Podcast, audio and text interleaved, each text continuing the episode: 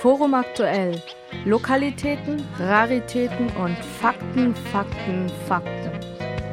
Informativ, präventiv. Hallo und herzlich willkommen zu einer Stunde mit dem Münchner Forum, wie jeden zweiten Montag im Monat hier auf Flora 92,4. Zur heutigen Sendung am 13. Mai 2019 begrüßt Sie Michael Schneider. Wenn Sie uns noch nicht kennen sollten, das Münchner Forum ist ein bürgerschaftlicher Verein, der sich mit Fragen der Münchner Stadtentwicklung beschäftigt und Bürgerinnen und Bürgern eine Diskussionsplattform bietet.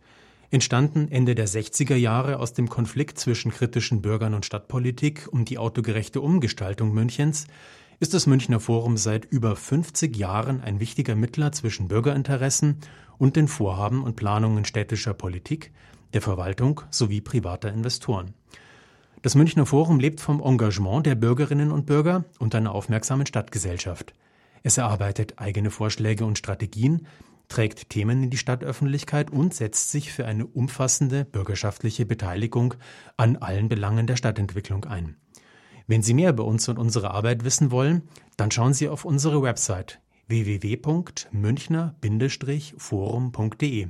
Noch einmal www.münchner forum.de. Und das ist unser Thema in den nächsten gut 50 Minuten.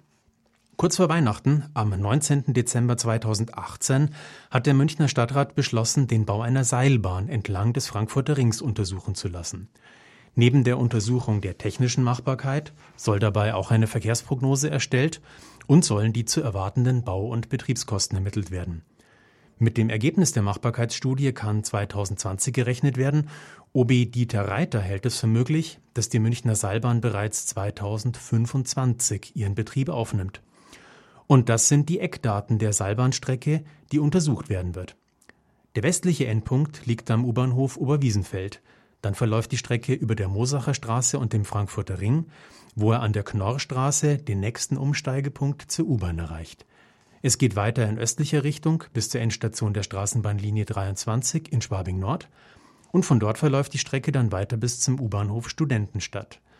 Diese ungefähr viereinhalb Kilometer lange Strecke ist gewissermaßen die Seilbahn-Stammstrecke, bei der die untersuchte Strecke schon feststeht.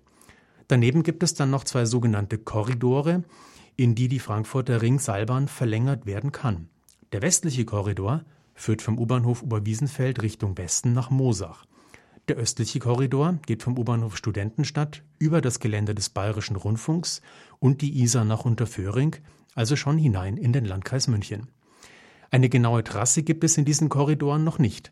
Hier soll die Machbarkeitsstudie Vorschläge liefern, ob es sinnvoll ist, die Seilbahn in die eine oder in die andere, vielleicht sogar in beide Richtungen weiter zu verlängern. Wo nun die Stärken, aber auch die Grenzen des Verkehrsmittels Seilbahn liegen, welchen Beitrag zur Mobilitätswende sie leistet und wie sie ins Gefüge der Stadt passt, sich dort mit Bussen und Bahnen verträgt, darüber habe ich mit Matthias Hinzen gesprochen, den ich Ihnen gleich noch vorstellen werde. Die technischen Gebrechen des Interviews bitten wir schon jetzt zu entschuldigen. Herzlich willkommen im Studio, Matthias Hinzen. Ja, ist gut. Matthias Hinzen ist, ich denke, da übertreibe ich nicht, wenn ich das sage, Urgestein im Münchner Nahverkehrsgeschehen. Er ist seit inzwischen über 30 Jahren im Münchner Forum aktiv im Arbeitskreis Attraktiver Nahverkehr und dort inzwischen auch einer der beiden Sprecher. Und Matthias Hinzen hat sich in der letzten Standpunkteausgabe auch ausgiebig mit dem Thema urbaner Seilbahnen befasst. Genau das ist das Thema unserer heutigen Sendung. Urbane Seilbahn in München mit ihren Chancen, aber auch ihren Risiken. Herzlich willkommen. Ja, danke. Gleich zum Einstieg, als im Juli 2018 Oberbürgermeister Reiter und Staatsministerin Eigner das Münchner Seilbahnprojekt am Frankfurter Ring vorgestellt haben, was war der erste Gedanke, der Ihnen durch den Kopf ging? Man kann die verkehrspolitische Debatte auch noch tiefer sinken lassen, ja. Man glaubt es zwar nicht, aber es geht. Was fanden Sie an dem Vorschlag einer urbanen Seilbahn am Frankfurter Ring so unterirdisch? Es geht ja darum, äh, dass der vorhandene Platz am Boden unantastbar ist. Wenn der unantastbar ist, dann brauche ich entlang dieser Strecke auch keine Expressbuslinien in Betrieb zu nehmen. Äh, genau was die Stadt München im Dezember gemacht hat. und nur eine Woche nach Inbetriebnahme dieser Expressbuslinie dann die Seilbahngutachten auszuschreiben. Also da ähm, ist die verkehrspolitische Debatte nun wirklich, ähm, ja, wie soll man das nennen? Da ist keinerlei Linie vorhanden, außer dass man äh, möglichst nichts machen will. Sehen Sie das als Bankrotterklärung für das Expressbus-Konzept im Münchner Norden? Das kann man durchaus so sehen, ja. Wenn ich Expressbusse haben will, dann muss ich auch die entsprechenden Busspuren schaffen. Äh, und wenn ich aber gleichzeitig sage, am Frankfurter Ring will ich das eigentlich gar nicht und gebe deshalb jetzt erstmal ein Seilbahngutachten in Auftrag, dann weiß man nicht so recht, äh, was davon von allen übrigen Expressbuslinien, sei es nun äh, nach Freiham oder sonst wohin, wirklich zu halten ist. Wenn wir jetzt mal einen Schritt weggehen von der Situation am Frankfurter Ring selbst. Wie fanden Sie denn die Idee, eine urbane Seilbahn als weiteres Verkehrsmittel im öffentlichen Personennahverkehr einzusetzen? Ja, nur in München ist das nice to have, weil in München haben wir eigentlich nicht die für eine Seilbahn eigentlich notwendigen Hindernisse. Also eine Seilbahn ist prima da, wo ich einfach über ein Hindernis hinwegkommen will. Ähm, deswegen es die Dinger ja auch schon so lange. Ähm, nur in München fehlt einfach das passende Hindernis mit einer ganz kleinen Ausnahme, nämlich äh, zwischen Thalkirchen und Harlaching. Da hat man ja die Isarbrücke mit Fleiß äh, so schwach gebaut, damit kein Durchgangsverkehr durchpressen kann an der Stelle. Ist ja zunächst mal sehr vernünftig. Hat nur leider den Nachteil, äh, dass ich nicht mal mit einem Midibus über diese Brücke kommen kann und deswegen kam äh, von der Melli Kieweg aus dem Bezirksausschuss unter Giesing die Idee, ob man da äh, nicht mit einer Seilbahn drüber kommen könnte. Als Konkurrenzprojekt zu diesem neuen Tierpark Parkhaus positionieren, äh, hat einen entsprechenden Antrag im Stadtrat eingebracht. Antwort vom Planungsreferat war, ist im Verkehrsentwicklungsplan nicht vorgesehen und wird den Isarhang kaputt machen. So, auf dem Niveau findet die verkehrspolitische Debatte in München statt. Wobei mir jetzt an Hindernissen in München durchaus einiges einfallen würde, zum Beispiel sehr große Bahnstrecken, die auch eine Trennungswirkung haben. Da gibt es aber oft genug Querungsmöglichkeiten äh, und da, wenn ich finde, dass eine fehlt, muss man die eben schaffen.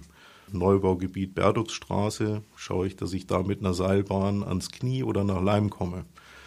Da sollte man vielleicht sich aber auch dran erinnern, dass es eine Planungsvariante gab, die U5 nach Pasing eben mit einem Schlenker durch die Berduxstraße zu führen. Äh, und das äh, hat das Planungsreferat ähm, auf ähnliche Art wie der Freistaat den S-Bahn Südring einfach kleingerechnet.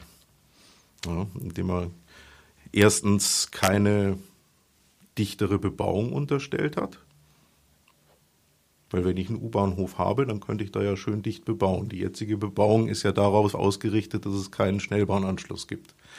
So, das hat man aber bei der Untersuchung weggelassen. Und man hat zweitens dann auch noch eine Trassierung ausgewählt, äh, damit man auch nur ja einen U-Bahn-Zug mehr braucht und damit die Baukosten und die Betriebskosten entsprechend in die Höhe treibt. Also das war auch reichlich unterirdisch hat in der Presse aber auch niemanden interessiert, obwohl man alles äh, in den Stadtratsvorlagen nachschauen kann. Wenn wir jetzt mal einen Schritt von München weggehen, wie muss denn eine Umgebung, wie muss eine Topografie aussehen, wo eine urbane Seilbahn ihre Stärken voll ausspielen kann? Zunächst mal als Erschließungsbahn. Ich müsste zum Beispiel eine Siedlung haben oben am Hang.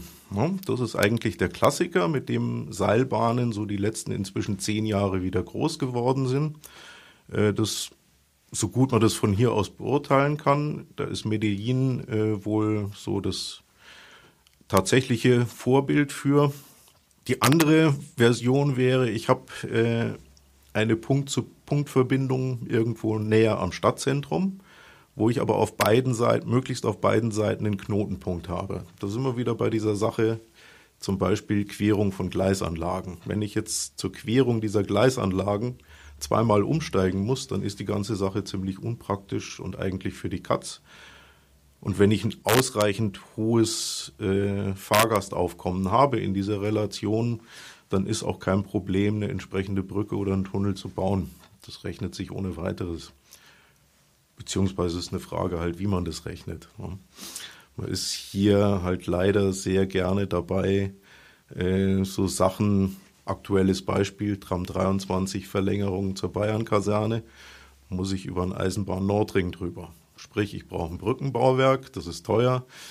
Das drückt mir dann wieder äh, den sogenannten Nutzen-Kosten-Faktor von dieser Trambahnstrecke runter, obwohl ganz klar ist, gerade wenn ich in dieser Relation eine quasi Luftlinienverbindung anbiete, die nur die Trambahn herstellen kann und sonst kein Verkehrsmittel, äh, dann ist die Sache natürlich gerade für den ÖPNV besonders effizient. Nur bei dieser Nutzen-Kosten-Rechnung äh, dreht sich das komplett um, weil ich da die Baukosten von dieser Brücke drin habe. Ne? Wäre die Brücke gar nicht nötig, dann hätte ich von selber die ganzen Straßen äh, äh, rundrum, äh, sodass die Trambahn keinen wirklichen Fahrzeitvorteil gegenüber dem Auto anbieten könnte, was sie in dem Fall aber kann. Aber nur eben genau deswegen, weil da dieser Eisenbahn Nordring im Weg liegt, mit dem ich halt, über den ich mit einer Brücke drüber muss. Ja. Im zweiten Teil des Interviews mit Matthias Hinzen schauen wir gleich über die bayerischen Landesgrenzen hinaus, nämlich nach Nordrhein-Westfalen. Dort gibt es ein Seilbahnprojekt, das Pionierarbeit für urbane Seilbahnen in Deutschland leisten könnte. Es gibt hier in Deutschland einige Seilbahnprojekte, die schon recht weit gediehen sind. Am weitesten gediehen das Projekt in Wuppertal, wo mhm. die Bürgerinnen und Bürger der Stadt jetzt im Mai am gleichen Tag wie die Europawahl auch an mhm. einer Bürgerbefragung teilnehmen können und eben entscheiden sollen, ein Votum abgeben sollen, ob die Stadt Wuppertal die in Nordrhein-Westfalen notwendige Planfeststellung für den Bau einer Seilbahn einleitet. Da haben wir ja die Situation, dass wir den Hauptbahnhof haben, der mhm. unten im Tal der Wupper liegt, und dass wir dann auf mittlerer Höhe die Bergische Universität haben. Mhm. Nochmal etwas höher gelegen dann den Küllenhahn. Das wäre doch eigentlich ein klassisches Anwendungsgebiet für eine urbane Seilbahn. Selbstverständlich, ja. Das ist auch ein sehr interessantes Projekt und interessant bei der Diskussion äh, ist ja wohl, dass ein Hauptkritikpunkt natürlich die Sache ist, dass die Leute entlang der Trasse Angst davor haben, dass eben ihre Bustakte ausgedünnt werden. Aber nur, das ist jetzt nicht äh, eine Frage der Seilbahn oder der Nicht-Seilbahn, sondern wie viel und wie guten ÖPNV will ich überhaupt anbieten. Das ist wahrscheinlich in der politischen Diskussion das Hauptproblem äh, bei dieser Wuppertaler Kiste. Aber vom Prinzip her ist Wuppertal ein wunderbares Beispiel, ja. Übrigens auch umgekehrt für dieses berühmte äh, La Paz, wo einfach die topografischen Voraussetzungen für so ein Seilbahnsystem hervorragend sind und die offenbar auch sehr gut genutzt werden. Umgekehrt, wenn ich mir dazu jetzt noch ein hochwertiges Bus- oder Stadtbahnsystem denke, angesichts der Steigungen wäre am sinnvollsten sicher so ein O-Bus-System. Das ist am effizientesten für Steigungen. Dann könnte ich noch eine erheblich bessere Flächenerschließung anbieten. Also sprich, es ist nicht Frage, ob Seilbahn oder Trambahn oder Expressbus, sondern es ist einfach die Frage, was ist mir prioritär, auf was will ich hinaus. Jedes Verkehrsmittel hat nun mal seine spezifischen Aufgaben und Anwendungsbereiche und da muss ich mir halt überlegen, was ich will. Das ist und bleibt eine politische Frage. Was kann denn die Seilbahn rein von der Beförderungsleistung her erbringen? Ist sie jetzt vergleichbar mit einer Straßenbahn? Ist sie vergleichbar mit einem Buszug? Wo steht die denn da auch im Vergleich? Sie kann bis an eine Straßenbahn heranreichen.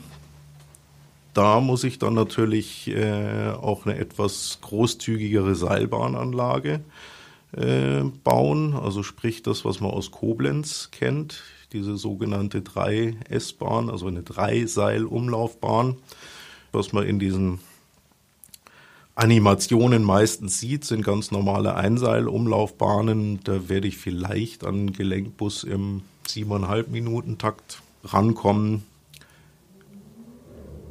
Also man kommt schon in Bereiche der Straßenbahn rein, muss sich nur im Klaren darüber sein, äh, dass ich entsprechend weniger Zugangsmöglichkeiten habe als bei einer Straßenbahn. Äh, weil eine Seilbahn kann nicht so schnell fahren. und vor allem sind die Stationsaufenthalte deutlich länger. Ich kann natürlich Zwischenstationen einlegen auf so einer Strecke. Äh, nur so einen Zwischenhalt zu absolvieren, das kostet mich dann ungefähr so zwei Minuten und das ist deutlich länger, als eine Trambahn an der Haltestelle steht. Äh, sprich, bei der Gesamtreisezeit, je länger die Seilbahnstrecke wird, desto mehr verliere ich. Und das ist genau der Punkt. Warum ist denn der Haltestellenaufenthalt so viel länger als bei einer Straßenbahn oder bei einem Bus?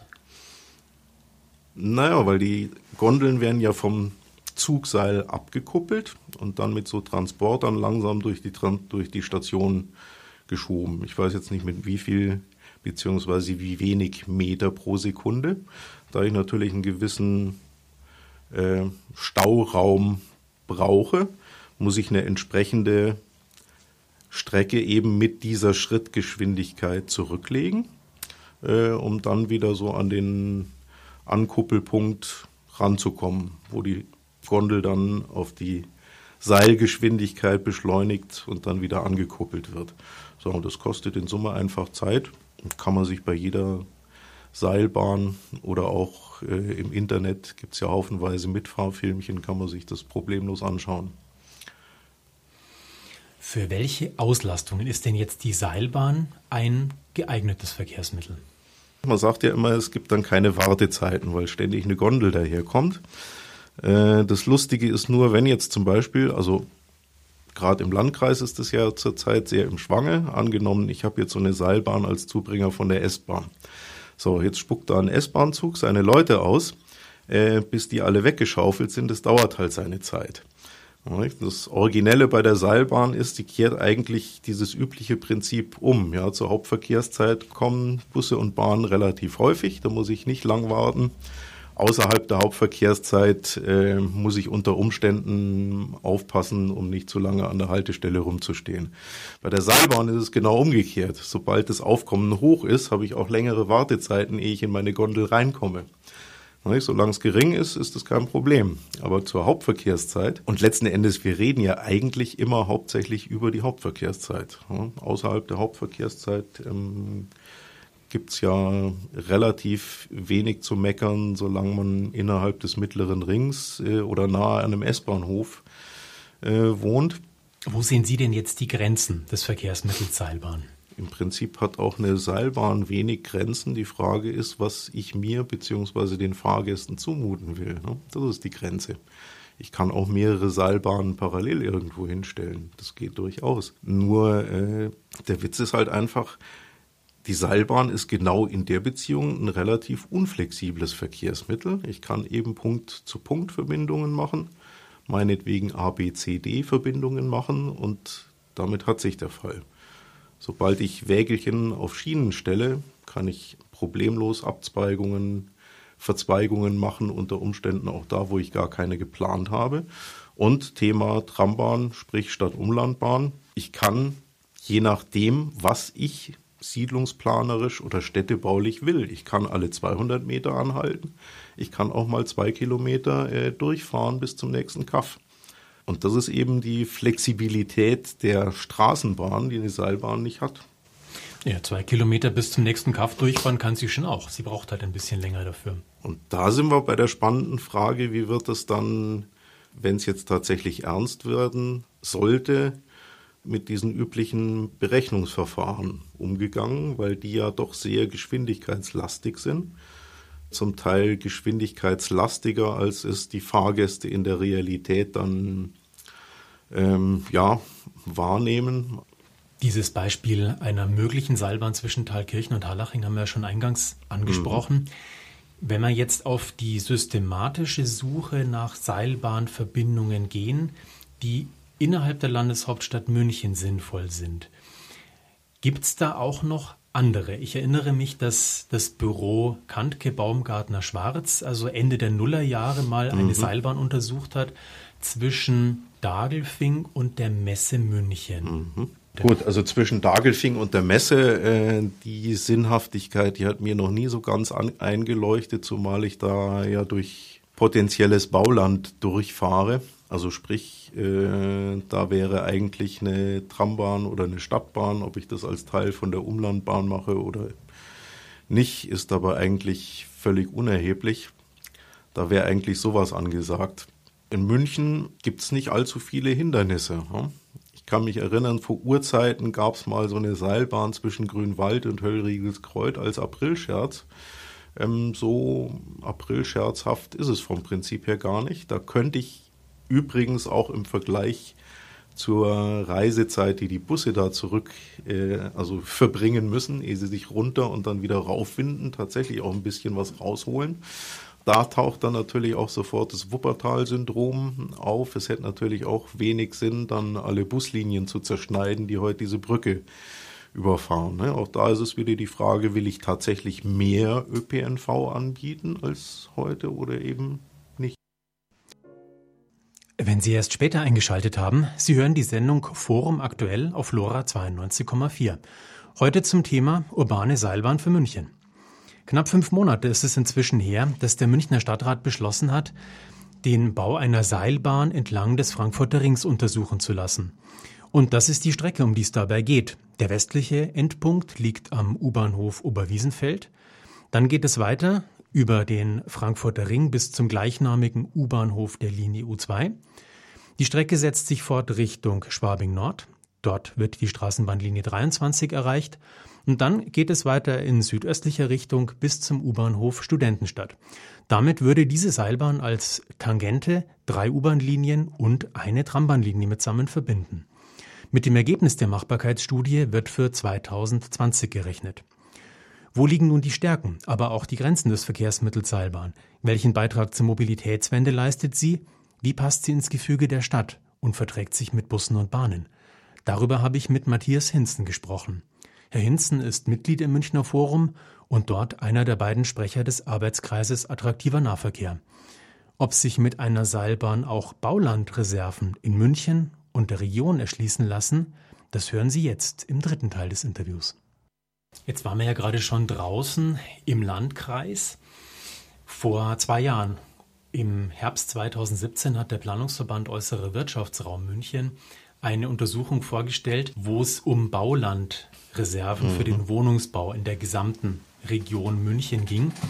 Und da kamen also die Experten zu dem Ergebnis, dass es durchaus solche Baulandreserven gibt, dass die auch relativ nah dran sind an den bestehenden S-Bahn-Ästen, mhm. aber eben oft schon in der Entfernung die also nicht mehr fußläufig ist. Diese letzte Meile, ein bis zwei Kilometer entfernt mhm. vom nächsten S-Bahnhof, lässt sich denn auch eine solche Flächenreserve für den Wohnungsbau dadurch erschließen, dass diese letzte Meile von der S-Bahn in das Neubaugebiet mit der Seilbahn erschlossen wird. Da, wo heute noch gar nichts ist, wo man so eine Seilbahn im Bebauungsplan von vornherein festlegt. Es ist wie immer äh, eine Frage des Kontextes. Eine Seilbahn hat eine andere Verkehrsaufgabe. Und wenn ich mir überlege, es gibt zum Beispiel äh, diese Idee eines zusätzlichen S-Bahn-Astes, der dann da südlich vom Speichersee rumgurkt, äh, ist das natürlich auch äh, eine hervorragende Möglichkeit, äh, neues Bauland zu erschließen. Mehr Möglichkeiten habe ich habe ich natürlich, wenn ich das äh, mit einer Umlandbahn erschließe. Allein schon deshalb, weil ich hochwertigen Nahverkehr anbiete, der eben nicht so schnell wie eine S-Bahn ist. Und ich erleichter damit einfach Entwicklungen, dass die Leute nicht mehr für jeden Scheiß zig Kilometer fahren müssen. Das wird dabei halt leider immer völlig außer Acht gelassen. Äh, wir leisten uns jetzt seit ja, bald 70 Jahren äh, eine Siedlungs- und Verkehrsentwicklung, die auf Energieverschwendung basiert. Nur um da rauszukommen, dazu muss ich erstmal eine passende Infrastruktur schaffen. Und das ist halt ein Verkehrsmittel, das möglichst oft hält und das gerade mit Fleiß nicht so schnell ist wie eine S-Bahn, geschweige denn eine Express-S-Bahn. Es ist ein bisschen so eine Henne- und Ei-Geschichte. Ne? Wohnen die Leute so weit weg von ihrer Arbeit, weil sie die Möglichkeit dazu haben? Oder weil sie aufgrund der ökonomischen Zwänge dazu gezwungen sind? Äh, nur kann ich dann auch nicht von Mobilitätsbedürfnissen sprechen. Ne? Ich glaube, die wenigsten Leute, die haben das Bedürfnis, äh, jeden Tag 40 Kilometer zur Arbeit und wieder zurückzufahren. Also muss ich einfach Strukturen schaffen, äh, die das erlauben, dass die Leute das eben nicht mehr müssen. Und wenn man dann sich anguckt, in was prioritär Geld investiert ist worden ist die letzten Jahrzehnte, dann kann ich genauso gut sagen, äh, das ist nicht so, weil die Leute das wollen oder müssen oder weil das ein ökonomischer Zwang ist, sondern weil diese Fernpendelei am höchsten steuerlich subventioniert wird. Ja.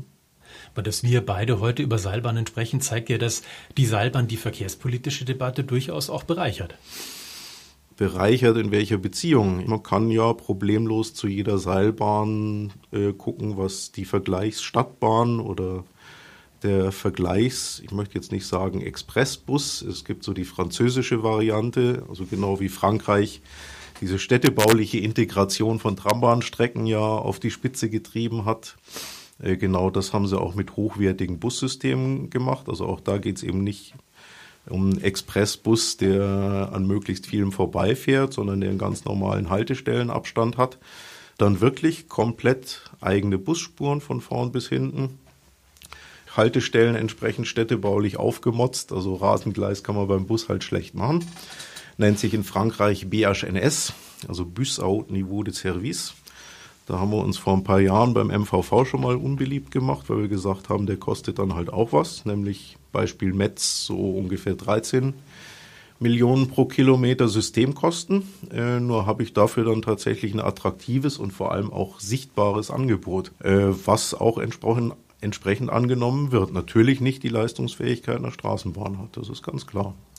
Aber das ist zunächst mal ja nicht schlimm, weil Gleise kann man ja zur Not immer noch reinlegen, wenn man Lust dazu hat. Deswegen würde ich bei dieser Umlandkiste auch äh, eben lieber von so einem BHNS oder einem hochwertigen Bus äh, sprechen, der halt komplett Eigentrasse hat, entsprechend oft hält und damit einfach viel mehr potenzielle Fahrgäste einsammeln kann, als das eine Seilbahn kann. Ich will ja Alternativen zum Autofahren anbieten und das mache ich doch am besten mit möglichst vielen Haltestellen, an denen ich ein hochwertiges Angebot habe genau das kann die Seilbahn halt leider nicht. Sie haben vorhin die Tram-West-Tangente angesprochen, die ja erstmalig 1991 skizziert wurde.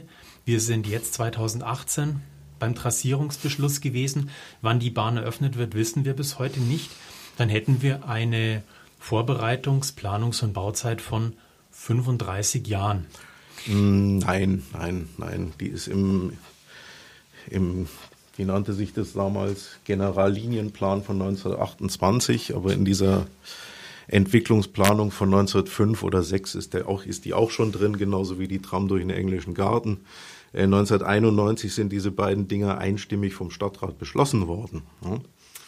Nur als es dann ernst wurde, äh, ist, also beim englischen Garten ist es klar, da hat die Stadt CSU aber auch fleißig mitgemacht. Der Herr Zöller hat damals den wunderbaren Satz getan, Sie hätten damals nur zugestimmt, weil Sie nicht geglaubt hätten, dass das kommt.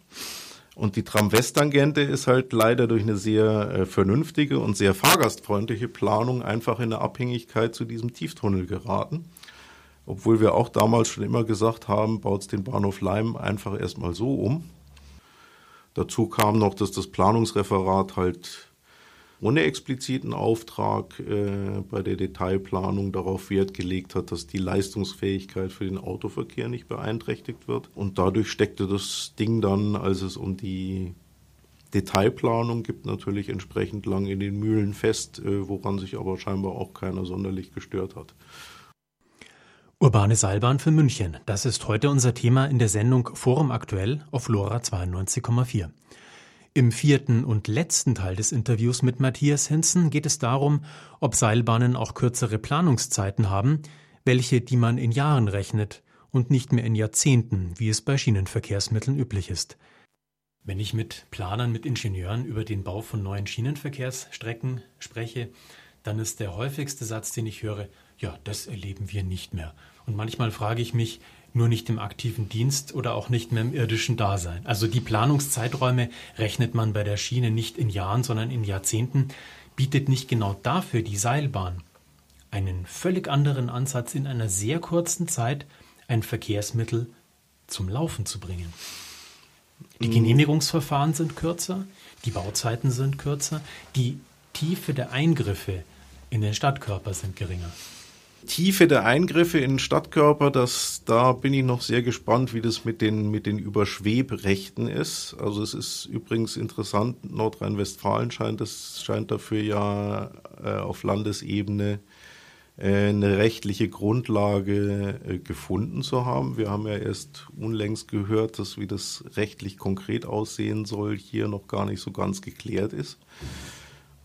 Planungs Zeiträume von Schienenstrecken, die sind unter anderem auch deswegen so groß, weil da zu wenig politisches Interesse dahinter steht. Das ist ganz einfach. Äh, wir haben äh, die Trambahnstrecke von Steinhausen nach Berg am Leim ohne einen einzigen Anwohner. Gut, war natürlich strategisch sinnvoll, die da möglichst bald hinzubauen, ist logisch. Hat drei Jahre gedauert. Äh, also wenn politischer Wille da ist, dann geht sowas durchaus schon. Und wenn ich da jetzt äh, vernünftige Bürgerbeteiligung mit einrechne, dann bin ich bei fünf bis sechs Jahren. Und mehr braucht's dafür nicht. Also das Genehmigungsverfahren äh, so lange dauern, ist kein Naturgesetz. Das ist eine rein politische Frage. Welche Ehrenrunden bei der Be Bürgerbeteiligung die letzten Jahrzehnte dazugekommen sind, deren Sinnhaftigkeit jetzt nicht so wirklich nachvollziehbar ist.